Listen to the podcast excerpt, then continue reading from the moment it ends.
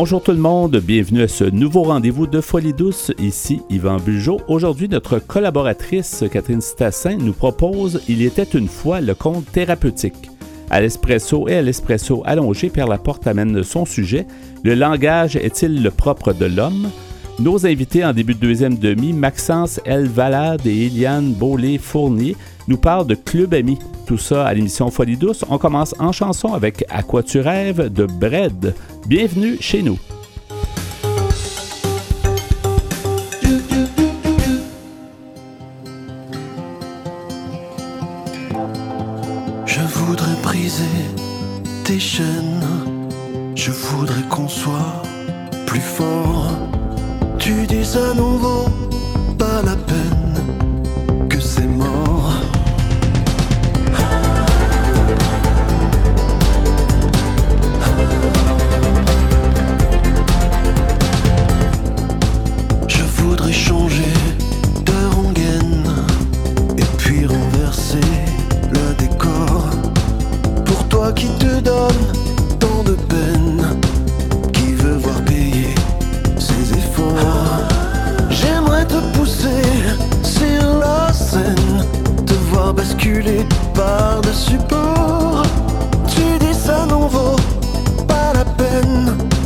Que c'est mort.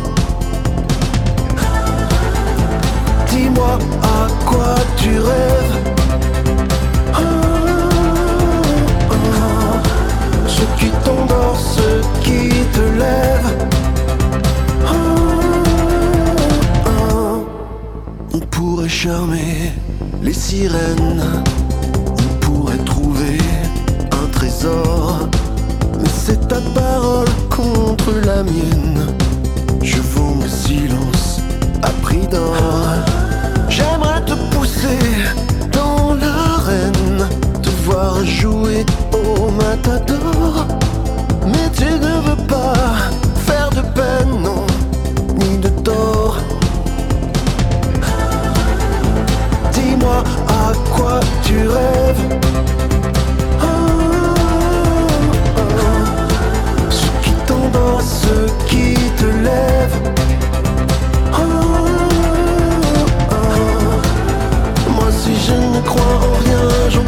Tu sais. Je trouve que la vie est bien trop brève, c'est vrai.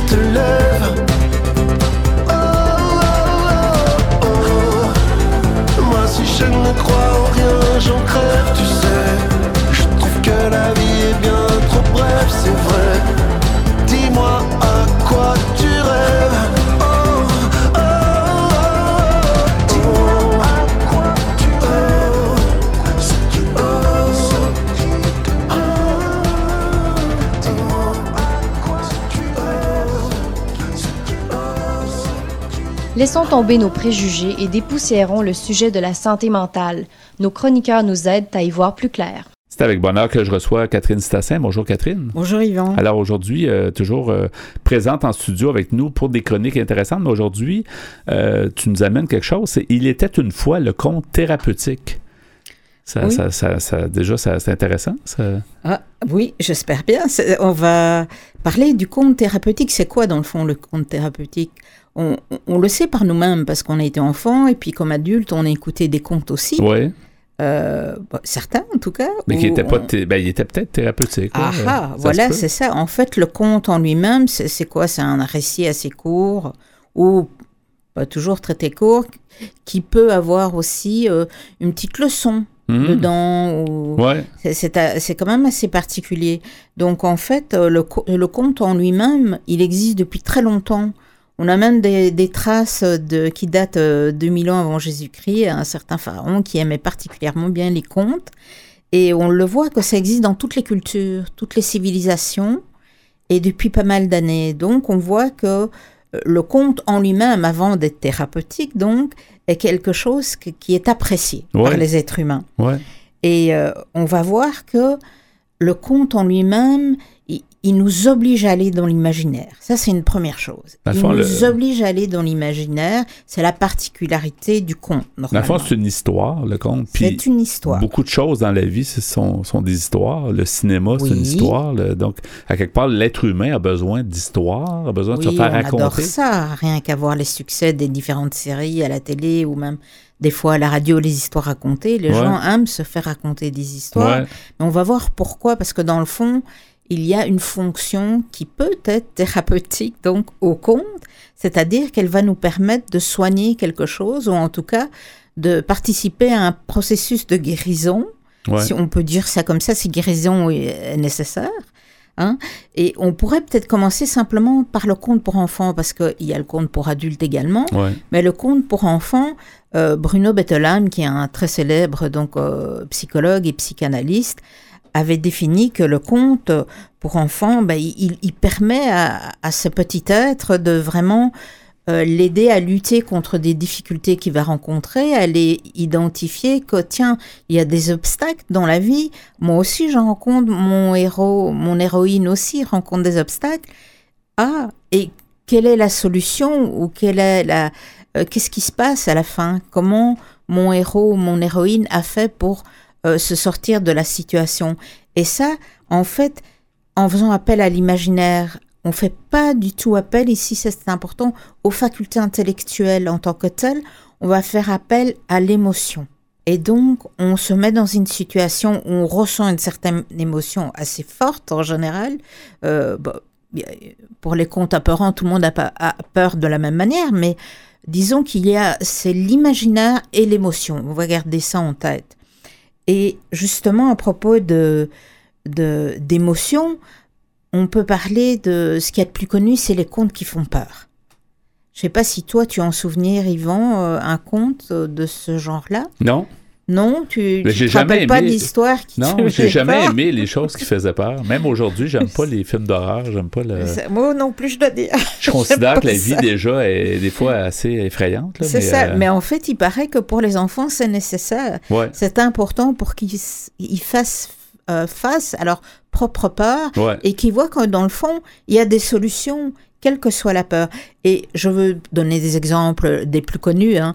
On peut par exemple euh, tout simplement citer le petit pousset où il y a la peur de l'abandon chez l'enfant. Ça peut arriver fréquemment. Attention, il y a différentes dimensions dans l'abandon, mais Ouais. je veux dire, il y a vraiment, ça, ça touche énormément d'enfants. Ça a beaucoup de succès, le petit pousset. Et en fait, là, les, les enfants peuvent voir, ben, dans le fond, qu'est-ce que l'enfant a trouvé comme moyen pour qu'on le retrouve. Il a trouvé une solution, il a eu très peur, mais en même temps, il y a une solution au bout.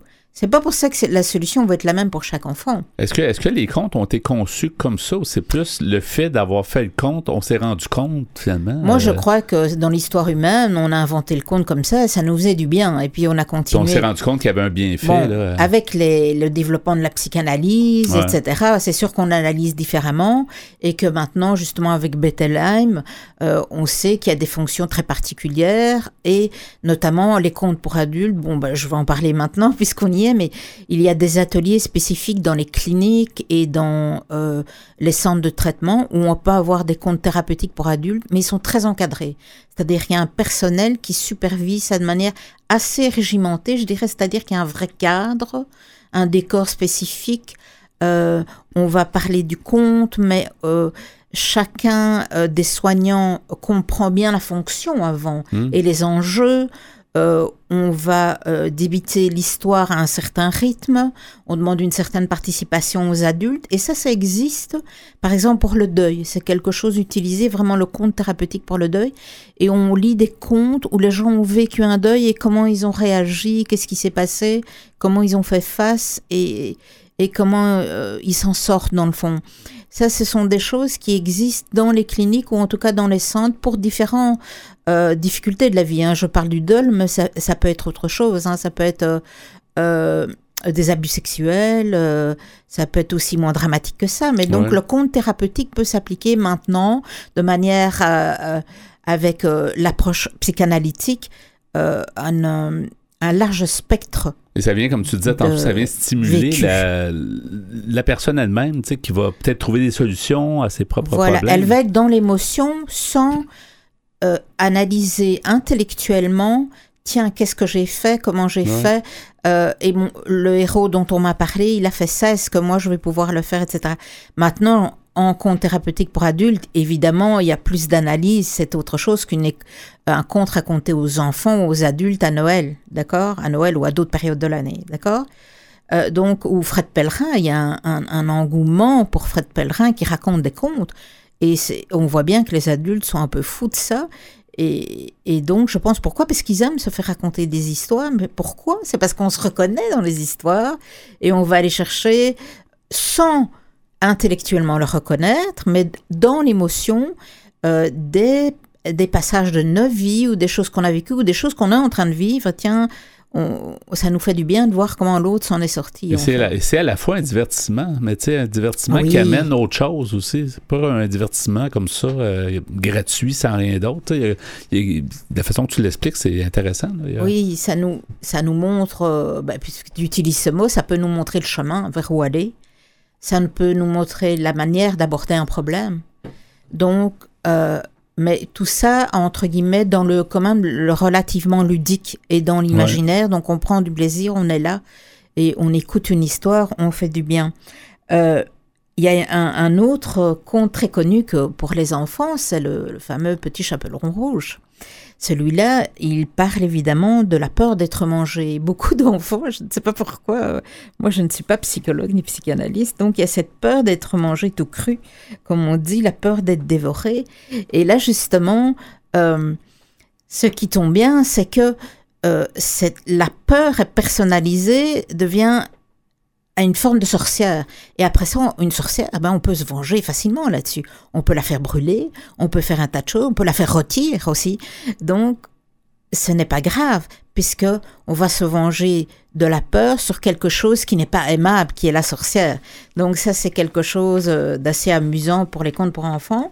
Maintenant, je voudrais peut-être un tout petit peu parler d'un chouette endroit, un organisme à Trois-Rivières qui a rédigé des bouquins, donc des contes, on va dire ça comme ça, sur euh, différents troubles de la santé mentale et donc qui permettent euh, aux adultes et aux enfants de les lire et d'aborder euh, certains troubles de la santé mentale dont euh, la personnalité limite. Il y a différentes choses.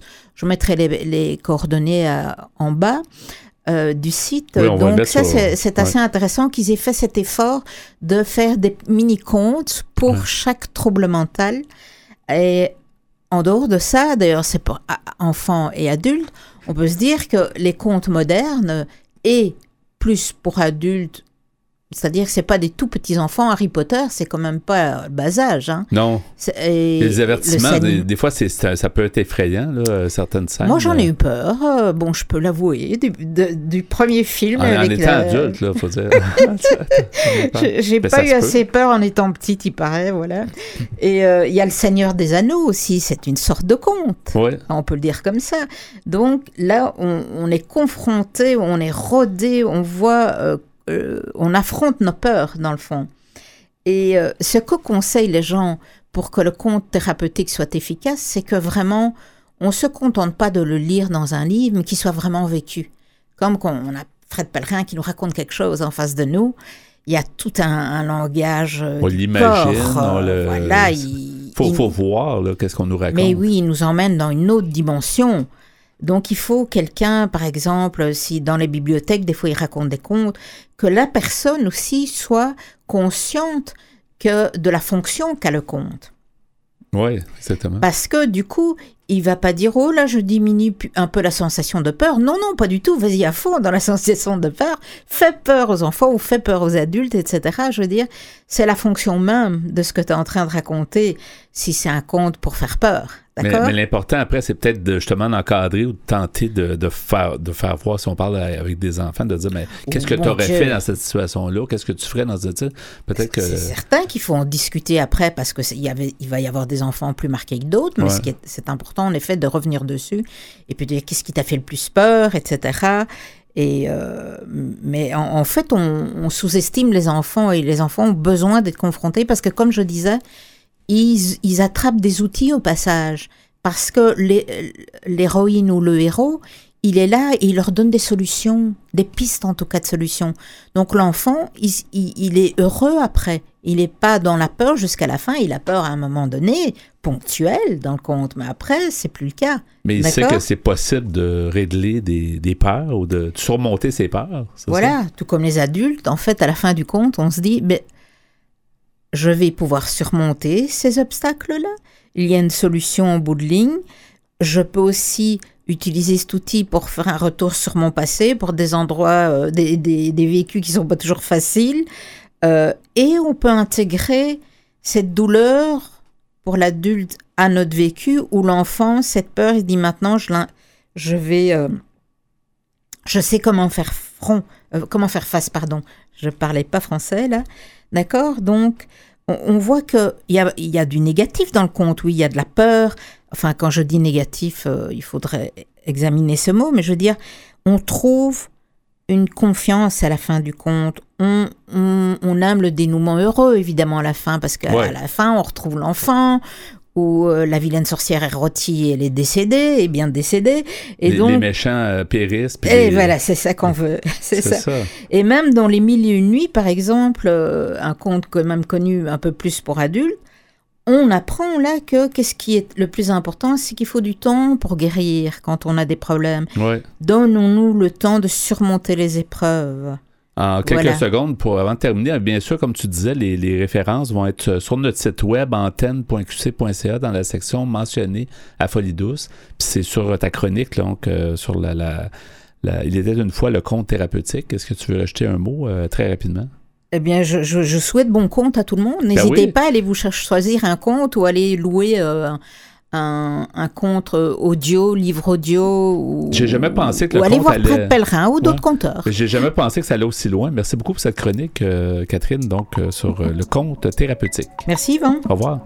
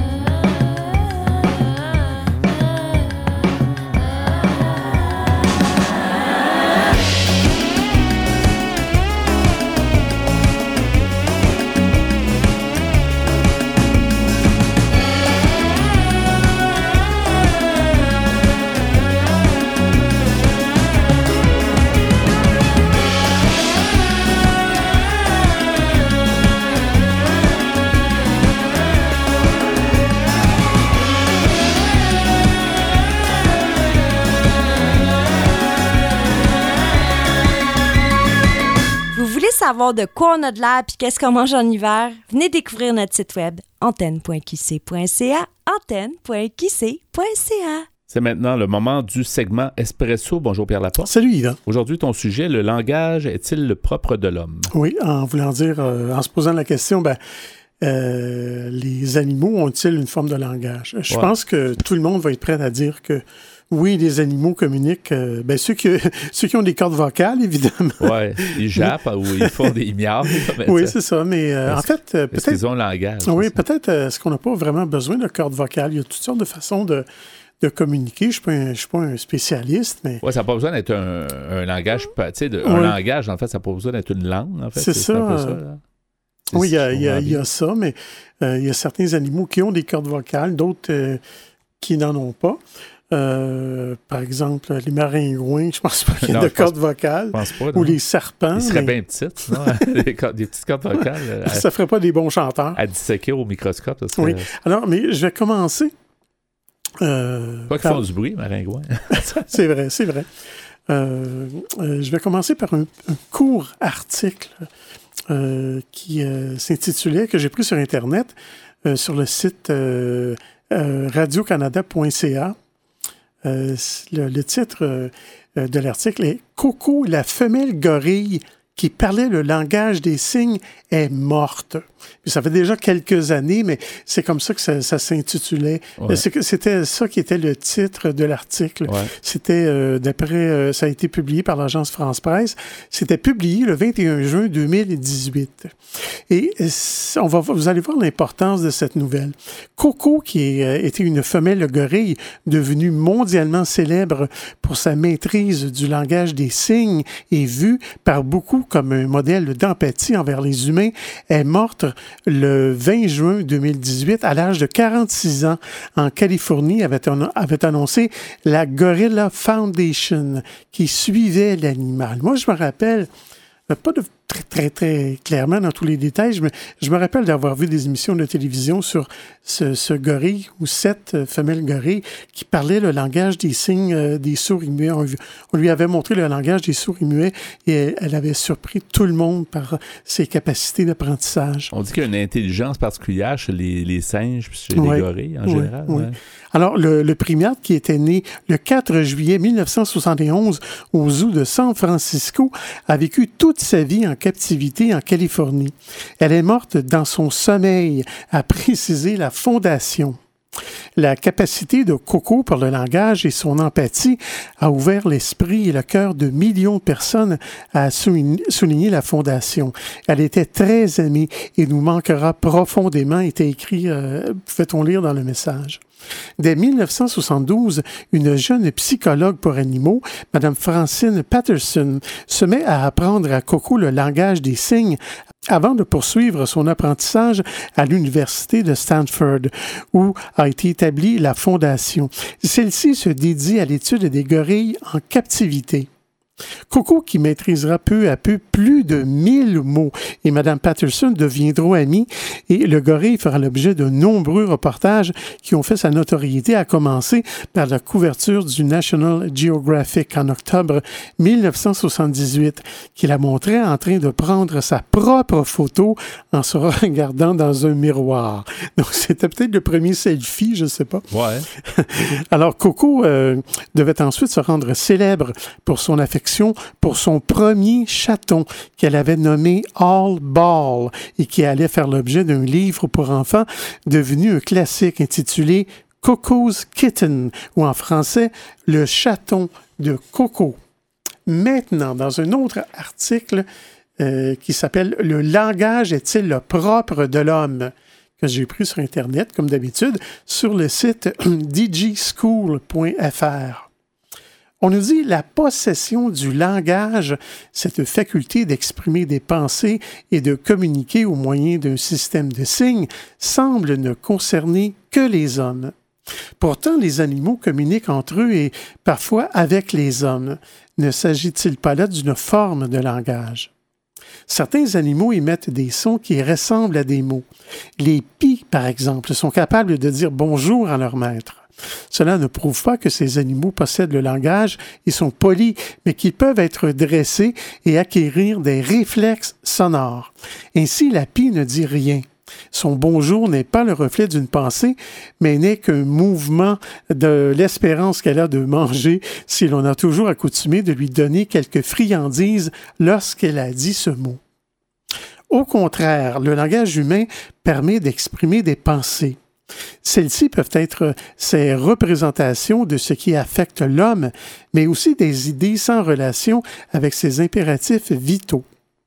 L'usage poétique de la langue en est le meilleur exemple. Le langage prouve ainsi que l'homme n'est pas une machine ou un organisme répondant mécaniquement à des stimuli. Le langage humain peut utiliser d'autres vecteurs que la parole. Euh, René Descartes, un célèbre mathématicien français, avait dit Les muets se servent de signes euh, de la même façon que nous de la voix. Les gestes utilisés peuvent alors également manifester des pensées. Euh, ainsi, il apparaît que le langage est le propre de l'homme et cela prouve que l'homme pense, alors que les animaux, eux, ne pensent pas. Montaigne, philosophe français, fait cependant la critique de la croyance selon laquelle seuls les hommes disposeraient du langage. Mais je vais m'arrêter ici, Yvan. Et on poursuivra à l'espresso allongé sur euh, le même sujet. Donc, euh, le langage est-il le propre de l'homme?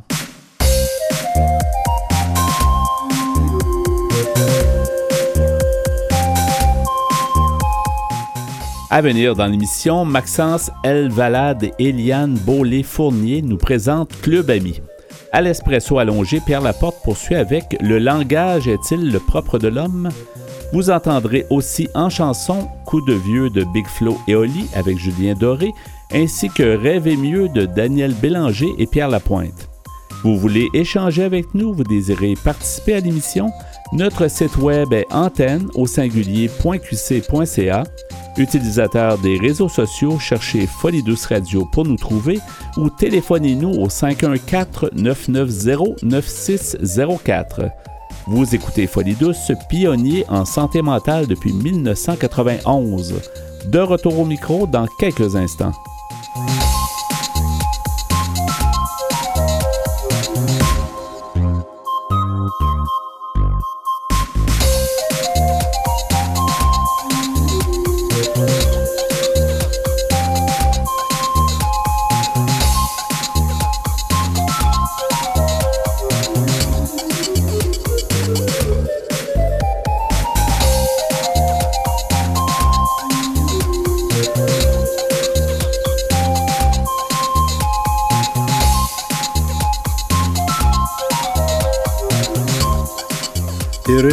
À l'équipe de Folie 12, ceux qui tentent de démolir les tabous au sujet de la santé mentale. J'accueille mes invités, euh, Maxence L. Valade. Bonjour Maxence. Bonjour.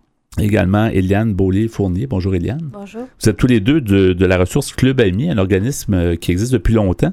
Toi, Maxence, je pense que tu, tu es intervenant psychosocial depuis environ cinq ans. Mais pourrais-tu nous parler un peu de, de l'historique puis comment, euh, finalement, comment ça a été fondé, cette organisation-là? Oui, avec plaisir. Euh, en fait, il y a Irène Ranty qui a fondé l'organisme en 1983 euh, dans une vague de désinstitutionnalisation de la psychiatrie au Québec. L'objectif, euh, elle, en fait, était au contact avec euh, pas mal de personnes qui souffraient, qui étaient aux prises avec des psychopathologies. Puis, en fait, elle voulait créer un lieu à la fois pour que les gens puissent briser leur isolement, socialiser, puis aussi un lieu qui, qui servait beaucoup à l'époque à faire de la réinsertion sociale. Depuis, il y a eu plusieurs ambiances différentes à Club Ami. Euh, Club Ami a, a fermé pendant à peu près cinq ans, puis ensuite a réouvert avec euh, Louise Tremblay, qui était la, directrice à l'époque. Euh, puis euh, récemment aussi, il y, y a toute une nouvelle équipe qui s'est mise en branle. Puis on, on essaie beaucoup de- d'accorder euh, une place importante à l'expression artistique, puis à l'ambiance collective qu'on juge thérapeutique. Des organismes qui datent souvent de longtemps, il y avait un besoin justement de pour un peu pallier au manque de, de, de services dans les hôpitaux. C'était un peu ça au départ, là, la, la fameuse désince a, a- a comme poussé la, la création de beaucoup d'organismes, mais beaucoup ont dû se réinventer. C'est un peu ça que Club Ami a fait. Oui, absolument. Puis encore maintenant, on doit se réinventer à, à tous les jours. Et, et c'est situé où à Montréal, Club Ami? C'est au- dans le 67-67 euh, chemin de la Côte-des-Neiges à Côte-des-Neiges, dans le local 596. Et c'est- euh, aussi assez multiethnique, je pense, comme quartier. Est-ce que ça, ça se reflète dans les, les membres? Oui, absolument. Euh, Côte-des-Neiges ça a la particularité d'être un, un quartier de transition beaucoup. Là. Beaucoup de, de personnes vont atterrir là dans, dans leur première année, puis vont, euh, vont euh, se diriger vers d'autres quartiers ensuite. Ouais. Euh, par ailleurs, c'est aussi un quartier euh, à- très pauvre. euh, puis euh, oui, il y a- il y, a beaucoup de, il y a beaucoup de diversité à Club Ami. là. Et ça, ça, ça demande, ça, c'est des défis, mais ça peut être très intéressant aussi parce qu'il faut, faut justement s'impliquer. On a, on a une personne euh, ici qui est, qui est membre, en fait, Eliane, donc, mais on, on t'a présenté tantôt. Euh, depuis quand tu, tu, euh, tu côtoies ou tu participes aux activités de Club Ami? Ça fait six ans. Oui. Et qu'est-ce qui t'a amené à cet organisme-là euh, spécialement? Parce que dans ce temps-là, j'habitais le quartier. OK. Ça, ça, ça t'avais besoin de, de services en. Parce que c'est dans le fond, c'est une organisation qui euh, aide des personnes qui ont eu des problèmes de santé mentale, qui sont en rétablissement. C'est un peu ça? Ben, pas nécessairement? Oui, mais pas uniquement. En fait, euh, c'est une organisation qui est plutôt euh, sujet au hasard. Euh, Ok. effectivement, notre mission est d'intervenir au niveau de la santé mentale. Après, euh, je veux dire, les, les portes sont ouvertes, donc euh, il peut y avoir n'importe qui qui entre euh, à Club Ami puis qui prend part aux activités, puis devient membre quiconque euh, passe euh, trois après-midi, disons, à. Club Ami. Euh, donc, nous, on ne manque pas de diagnostic à l'entrée. Euh, donc, ça peut vraiment être n'importe qui, qui qui vient à Club Mais Ami. c'est pas écrit dans le visage de personne, là, dans le fond. Puis on a tous une santé mentale, c'est ça. on- je pense qu'avec les années, probablement qu'au départ, Club Ami, euh, comme beaucoup d'organisations, ben, ils se disaient, je, je vais payer un service qui n'est pas disponible, là, puis je vais essayer d'aider les gens de la communauté. Mais effectivement, ça, ça s'est développé. Mais, mais tu t'habitais dans le quartier, donc les activités t'ont attiré, Eliane? euh? Ben, c'était plutôt pour briser l'isolement puis rencontrer des nouveaux gens. Oui. Puis tu as, pu continuer, donc est-ce que ça, il y a quelque chose qui te retient dans le sens que tu trouves que c'est un, c'est un endroit qui, qui répond à des besoins? Ben, c'est que c'est... on s'attache aux gens, puis euh, c'est le fun de faire des activités en groupe, puis euh, des projets, tout ça. Et qu'est-ce que tu penses des. des- est-ce que les gens qui sont là, c'est des gens qui, qui te ressemblent ou il y, a, il y a une variété de personnes? euh? Ben, c'est comme dans la vie, euh, tout le monde... euh, tout le monde est différent, mais on se rejoint en quelque part, là. Oui. La, la- la mission aujourd'hui, quand on parle de, de Club Ami, euh, est-ce que est-ce qu'elle est est-ce qu'il y a une mission bien définie en mettons une phrase, euh, Maxence? Ben, je- en fait, je pense que les gens qui sont euh, pauvres et qui souffrent, euh, il y a très peu d'endroits qui leur euh, foutent la paix. Euh, donc, peut-être Ouais. qu'à Club Ami, c'est un des trucs, c'est qu'on essaie de, autant que faire se peut, de, de foutre la paix aux gens, euh, qui puissent euh, venir là se déposer, avoir certes une activité, euh, socialiser, comme Eliane l'exprime bien, puis trouver un certain rythme qui leur est propre. Mais après, il n'y a pas d'exigence comme telle. Donc, c'est plus de faire attention les uns aux autres, de, de porter une attention aux soins collectifs du lieu, des, des membres de Club Ami, Ouais. de l'équipe de travail également. Mais c'est ça, c'est un peu ça. c'est, pas une approche paternaliste, puis c'est ça, c'est dans le fond, on, on veut ouvrir, puis on veut dire, ben, venez profiter des services, on est là pour, euh, pour vous aider, en fait, c'est un peu ça. Ouais, euh, aut- autant que faire se peut. Après ça, ça pose son lot de défis. Je veux dire, c'est faire attention euh, les uns aux autres, c'est toujours compliqué. puis je pense que c'est un peu ça qu'on essaie de faire à Club Ami. Euh, mais ouais, ouais. Comme intervenant psychosocial, euh, les défis, est-ce que, quels sont-ils ou que- que- quels sont les plus grands défis peut-être que, tu, tu as à faire face? Euh, ben, en fait, j'ai l'impression que les, défis auxquels les, personnes qui viennent à Club Ami euh, font face euh, sont peut-être, disons, à, des degrés différents que ceux auxquels tout le monde fait- font face, mais néanmoins, il y a quand même tous les défis procéduraux de, de paperasse, de devoir toujours affronter le gouvernement au niveau de, de différents euh, documents qui sont demandés, Ouais. de, de dédales procédura- procéduraux Ouais. euh, auxquels on fait toujours face. Euh, donc, de, de simplement accompagner les gens là-dedans. Mais souvent, en fait, ce qui est le plus difficile à vivre, c'est faire face aux instances gouvernementales plutôt que faire face à la, la folie comme telle, là, Ouais. qui est pas si difficile à vivre parce que je pense qu'elle est quand même acceptée à Club Ami, puis c'est pas quelque chose qui, qui fait tabou, donc ça devient plus facile à vivre, même si ça pose son lot de défis quand même. là. On l'apprend de façon plus positive, c'est comme ça que tu vois ça, Eliane, un peu, tu sais, on laisse aller un peu notre folie, euh, dans le fond. euh. La folie. Ouais, la folie, c'est un grand mot, hein. Ben, nous, on s'appelle folie douce, mais c'est positif, là, tu sais, mais- Ouais, la, la folie, c'est un grand mot, là. Ça peut être autant positif que négatif. Puis, euh, Dirais-tu La- que, les, ouais, dirais-tu que les, les- les problèmes de santé mentale sont mieux compris aujourd'hui, où les gens sont plus ouverts euh, à- pas réellement, pas assez, c'est évident. Puis qu'est-ce qu'il faudrait faire pour euh, modifier ça? Il y a beaucoup de choses, j'imagine. euh, Ben, c'est comme la paix dans le monde, il y a encore beaucoup d'étapes à faire pour que pour que on atteigne à notre but. Oui, oui, c'est ça. Effectivement, il y a beaucoup de. chacun, chacun va faire son, son petit, son petit bout de chemin. Euh, vous me parliez avant d'entrer en ondes d'un projet intéressant que vous avez fait, je pense, il n'y a pas si longtemps, là, en avril 23. Euh, c'est- C'était quoi? C'était une belle activité là, que, que vous aviez mis de l'avant à Club Ami? Ben, en fait, on a monté une exposition qui s'intitule Les manœuvres de la côte, qui était, euh, euh, en, qui, était en résidence euh, à la Maison de la culture euh, de Côte-des-Neiges. Mhm. Euh, puis en fait, on a assumé le commissariat avec, avec les membres de Club Ami, puis on avait aussi invité des, des gens qui sont des artistes euh, dans la vie pour nous épauler là-dedans. Donc, il y a eu un processus de création qui s'est déplié euh, à peu près sur un an pour finalement euh, mettre en œuvre euh, cette exposition-là qui a eu lieu. Puis encore là, nous, euh, à la base, on est parti avec un, un certain concept d'occupation, donc de d'habiter la Maison de la Culture comme on habite Club Ami.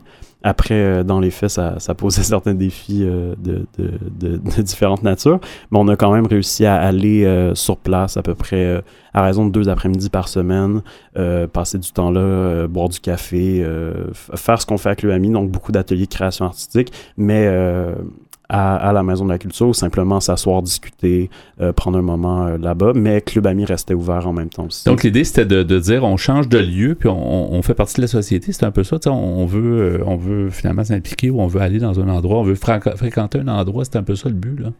Moi, c'est ça aussi, montrer le travail des gens à Club Ami euh, qui, ont une, qui, ont, qui ont une production artistique, puis qu'on est capable de, de devenir un artiste collectif ensemble, euh, tout le monde à Club Ami. Parce que ça, c'est pas nouveau. C'est quand même une activité qui est là, là, de la création, puis le, le côté artistique, là, que ce soit des, en peinture ou en différents types d'art, c'est ça? Ouais, en fait, on a plusieurs projets qui se déplient à long terme. là. On a un zine euh, qui est produit à peu près une fois par saison, euh, une émission de radio ou un podcast là, qu'on euh, qu'on produit assez fréquemment aussi, euh, des ateliers de théâtre, des ateliers euh, de dessin avec modèle vivant.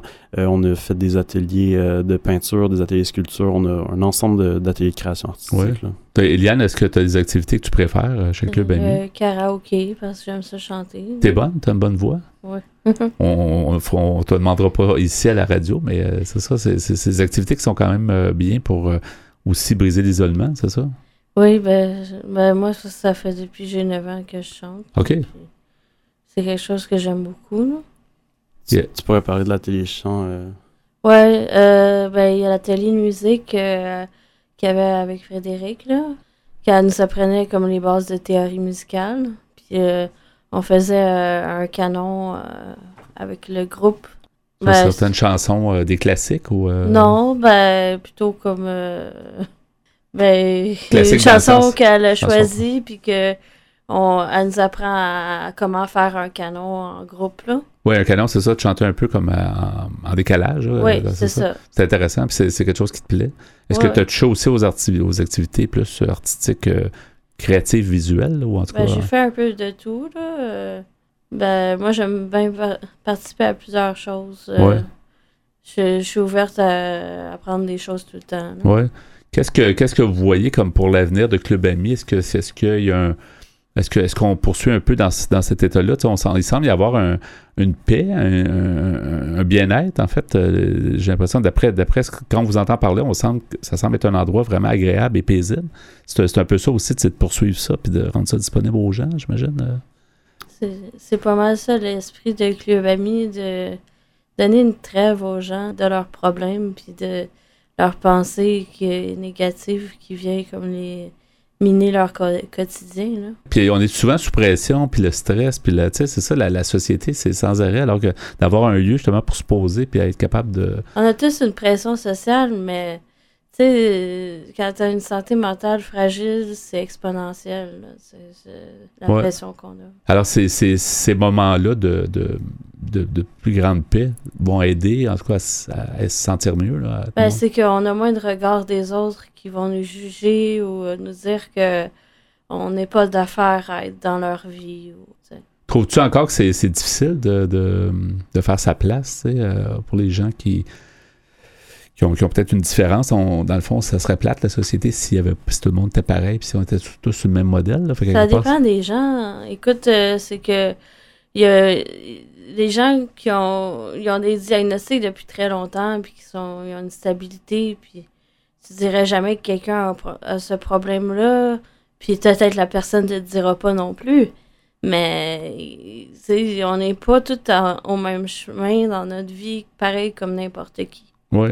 Je pense de nos jours, c'est ça, c'est quand même déjà. En tout cas, il y a plus de compréhension, il y a encore du chemin à faire, mais je pense que c'est quand même avec tous les efforts de tout le monde, puis on finit par en parler autour de soi. Je pense que c'est quand même bien aussi. Il nous reste quelques secondes. En fait, si euh, Maxence, si on, veut chercher des activités, les gens qui. Vous êtes ouverts, donc, comme, comme tu le disais, vous êtes ouverts aux gens qui voudraient participer aux activités qui sont spécialement à Côte-des-Neiges, mais ils pourraient venir d'ailleurs, selon les. que- Qu'est-ce qu'on cherche? Est-ce que c'est le site web ou les réseaux sociaux? Ben, vous pouvez premièrement passer nous voir au 6767 euh, chemin de la Côte des Neiges, local 596. On est ouvert du lundi après-midi jusqu'au jeudi après-midi. Euh, sinon, il y a le site web euh, www.clubami.qc.ca. Euh, vous pouvez aussi nous appeler au 514-739-7931. Euh, puis ouais, nous écrire un courriel. Toutes les informations sont sur le site web. On est sur les réseaux sociaux aussi. On essaie de publier le calendrier des activités euh, à peu près euh, deux semaines avant euh, le début du mois. Pour le mois au complet. Exact, ouais. Ouais. Puis, Ben, ouais. vous pouvez, même s'il y a des activités, vous pouvez venir et ne pas participer aux activités. Pour prendre le pouls et que s'habituer un petit peu. Ouais, exact, exact. Ben, merci beaucoup, Maxence L. Valade, des euh, intervenants psychosociales, et Eliane Beaulier-Fournier, euh, membre et participante donc de Club Amis. Merci d'avoir été là et puis bonne continuation. Merci à toi. Au revoir. Merci. Ma génération, elle a, elle a tout oublié des révisions du bac. Elle veut un dealer, pas trop loin de la fac. Elle a grandi, elle s'en branle du regard des gens. Elle veut un coup d'un soir, mais qui dure deux ans. Elle faisait des tours géantes en capla et le tour du monde sur Encarta. Elle grattait une piscine pour passer le mois d'août. Elle comptait des centimes pour s'acheter une couille de mammouth. Deux fois plus de cadeaux, les parents séparés. Elle s'est inscrite à la salle, mais n'y est jamais allée. Le lait, toujours après les chocs à pic. Elle assume pas, mais elle a dansé la tectonique. Défoncée, elle mate les zinzins de l'espace. Elle écrivait des trucs au blanco sur l'ISPAC. High School Musical, Anna Montana. Karaoké du lac du Connemara. Accéléré, des rats, des raies. Personne comprenait, mais tout le monde chantait. Dans son salon, elle a des panneaux de chantier. Elle les collectionne quand elle est bourrée. Je vous parle d'un temps que les moins de 20 ans ne peuvent pas connaître. Je vous parle d'un temps que les moins de 20 C'était mieux avant, remonter le temps. Premier cheveux blancs, j'ai pris un coup de vieux. C'était mieux avant, remonter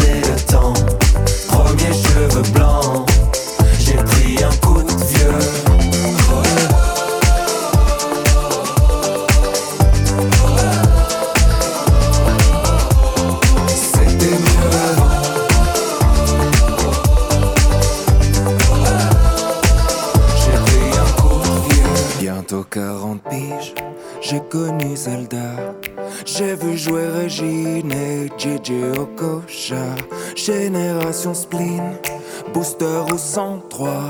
Les années défilent, qui se souviendra? Ma génération, elle voudrait dormir, elle est épuisée. Réussir ses partiels sans les réviser. Faire la tournée des bars jusqu'à 4h du mat, puis se taper des bars devant Mission Cléopâtre. Encore choquée par Happy Tree Friends, la farine sur le chewing-gum de 2 mètres. Elle a eu des Magics, elle a eu des Pogs. Sur le 3310, y avait Crazy Frog. Big Baby Pop, rêve de Tokyo. Elle buvait un yop devant Code Lyoko. À cause de Tony, elle voulait faire du skate. C'était Picasso quand elle était sur Pain. Déjà nostalgique de l'ancienne époque. Elle voudrait prouver à ses parents qu'ils avaient tort. Elle s'en fout un peu de savoir ce qu'il y a après la mort. Elle débat sur qui était le meilleur Pokémon. Brûler les fils de son Scooby-Doo. Dans la cuisine avec Adigou. C'était mieux avant, remonter le temps. Premier cheveux blancs, j'ai pris un coup de vieux.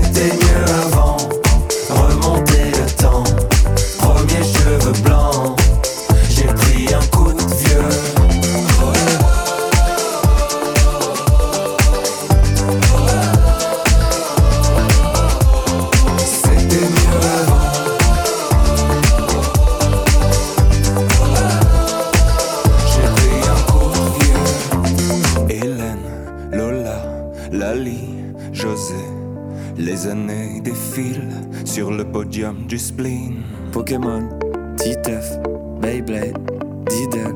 J't'ai cassé comme Brice de Nice. MSN, envoie-moi un whiz. que les moins de 20 ans ne peuvent pas connaître. Je vous parle d'un temps que les moins de 20 ans ne peuvent pas connaître. Je vous parle d'un temps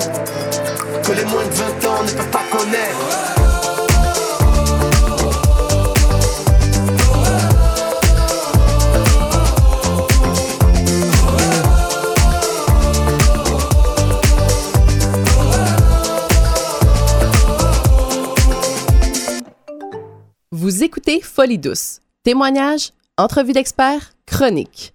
Toutes les facettes de la santé mentale en une seule émission. Nous voici de retour au micro avec l'espresso allongé. Le même sujet euh, que tu as commencé plus tôt, Pierre. Le langage est-il le propre de l'homme? Oui, d'après un article euh, que j'ai pris sur Internet euh, qui s'appelle ainsi Le langage est-il le propre de l'homme?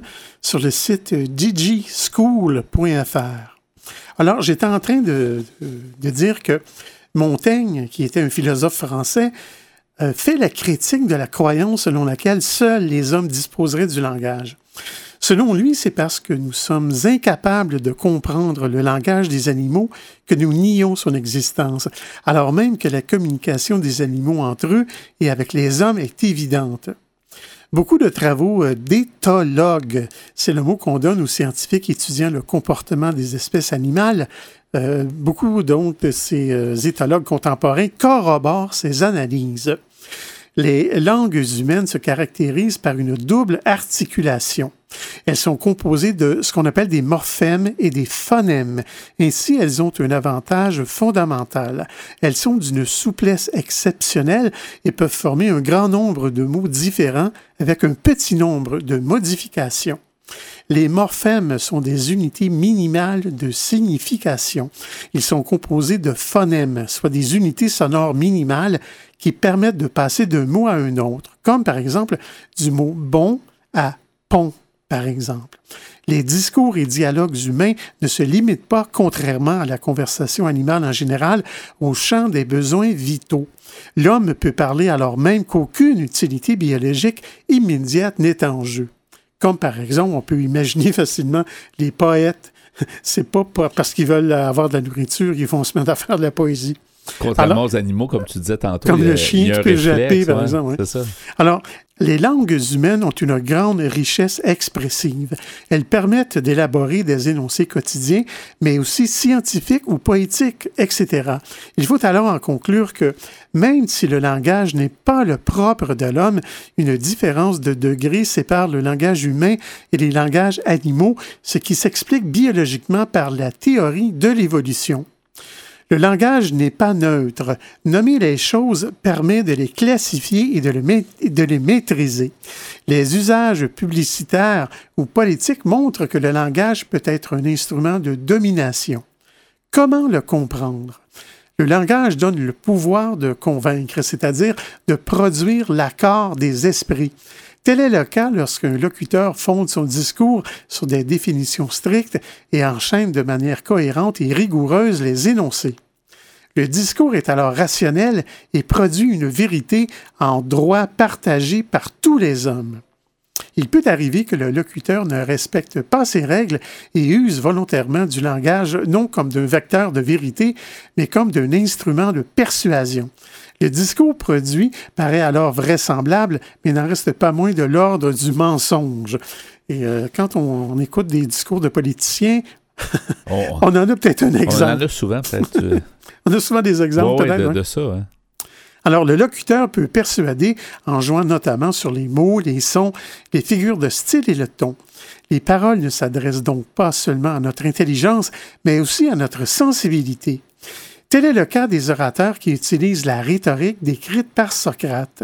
Vide de connaissances, la rhétorique est, selon l'aveu même du sophiste Georgia, le pouvoir de persuader par ses discours les juges au tribunal, les sénateurs dans le conseil ou les citoyens dans l'assemblée du peuple. Selon Socrate, le discours rhétorique est une forme de flatterie adaptée à ceux qui l'écoutent. L'orateur dit à son public ce qu'il souhaite entendre. Son but n'est pas de produire le plus grand bien en cherchant à élever les citoyens à la vertu, mais de plaire au plus grand nombre. Là, on est vraiment loin des miaulements des chats. Ouais, ouais. Et... Quoi, quoi que des fois, ils peuvent essayer de plaire avec le avec c'est vrai, c'est vrai. Euh, ouais. Oui. Alors, Alors, euh, attisant les peurs sans objet et suscitant les espoirs souvent délirants, l'orateur manipule les affects de son auditoire. Comme l'explique Georgia, entre, entre guillemets, avec ce pouvoir, il est possible de faire de tout homme son esclave. L'utilisation de la rhétorique comme instrument de domination est particulièrement évidente dans les champs de la séduction amoureuse, de la publicité ou encore de la politique, où la légitimation de l'autorité nécessite toujours le discours. L'orateur habile, quoique ignorant, a le pouvoir d'amener des foules à adhérer à n'importe quelle cause. Pour être considéré comme légitime par un groupe linguistique, un discours doit respecter un certain nombre de règles, des règles de vocabulaire ou de grammaire, etc. Cela ne s'explique pas seulement par une bienséance désintéressée, mais renvoie à des processus de démarcation sociale. Les classes favorisées parlent un langage particulier pour ne pas être confondues avec les classes populaires. Ainsi, la prononciation du R diffère d'un milieu social à un autre. Les classes sociales défavorisées intériorisent cette domination symbolique et se retrouvent dans un état d'insécurité linguistique. Elles peuvent alors pratiquer l'hypercorrection, mais le caractère artificiel de cette tentative les trahit souvent. En conclusion, comme l'explique Pierre Bordieu, sociologue français considéré comme l'un des plus importants de la seconde moitié du 20e siècle, les discours concrets contiennent un capital symbolique et doivent être compris en fonction du pouvoir que détiennent ou non les locuteurs. Eh, merci beaucoup pour ce sujet. Le langage est-il le propre de l'homme? On en convient que c'est peut-être pas le propre de l'homme tout à fait. non. Avec ce que tu as dit. Merci beaucoup. Et il existe des menteurs depuis longtemps. Oui, c'est sûr. Merci. tu me demandes qui je suis. Je suis de n'importe où. Tu me demandes où je vais. Je vais très bien. La question idiote, réponse idiote, apprends la leçon. Demandes combien je fais. Je fais de mon mieux.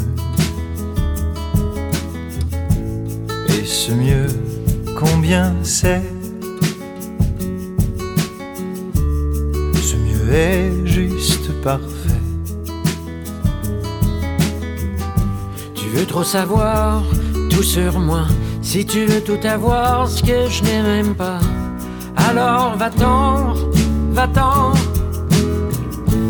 Tu demandais qu'une épaule pour t'appuyer dans mon lit, dans tes bleus. C'était facile dans ma tête, je pouvais dormir et peut-être rêver mieux.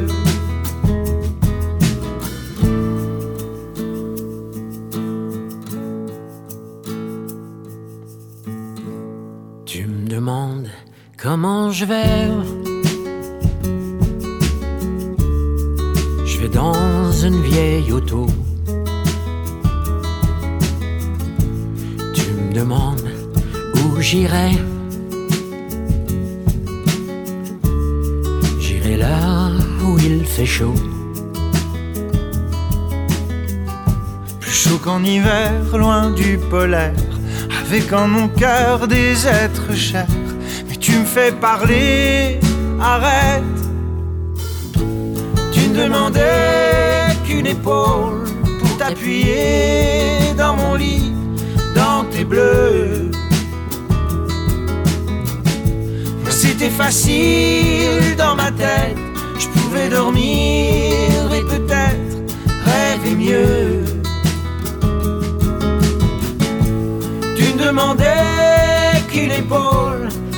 pour t'appuyer dans mon lit, dans tes bleus. C'était facile dans ma tête, je pouvais dormir et peut-être rêver mieux, rêver mieux. Vous souhaitez écouter l'émission Folie douce au moment qui vous convient le mieux?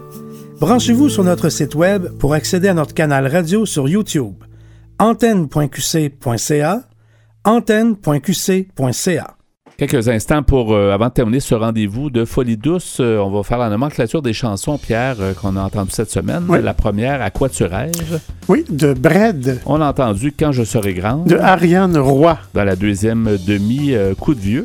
De Big Flo et Oli avec Julien Doré. Et à l'instant, Rêver mieux. De Daniel Bélanger et Pierre Lapointe. Merci beaucoup pour ce show musical et ton travail en régie. Ben, bienvenue, mon cher. Merci aussi pour ton sujet à l'espresso et l'espresso allongé. Le langage est-il le propre de l'homme? Mhm.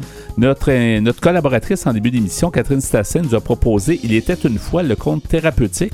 Et nos invités, Maxence L. Valade et Eliane Beaulé-Fournier, nous ont présenté l'organisme Club Ami. C'est donc Folie douce, c'est Yvan Bugeaud à l'animation. Bonne semaine à tous et à la prochaine. Au revoir.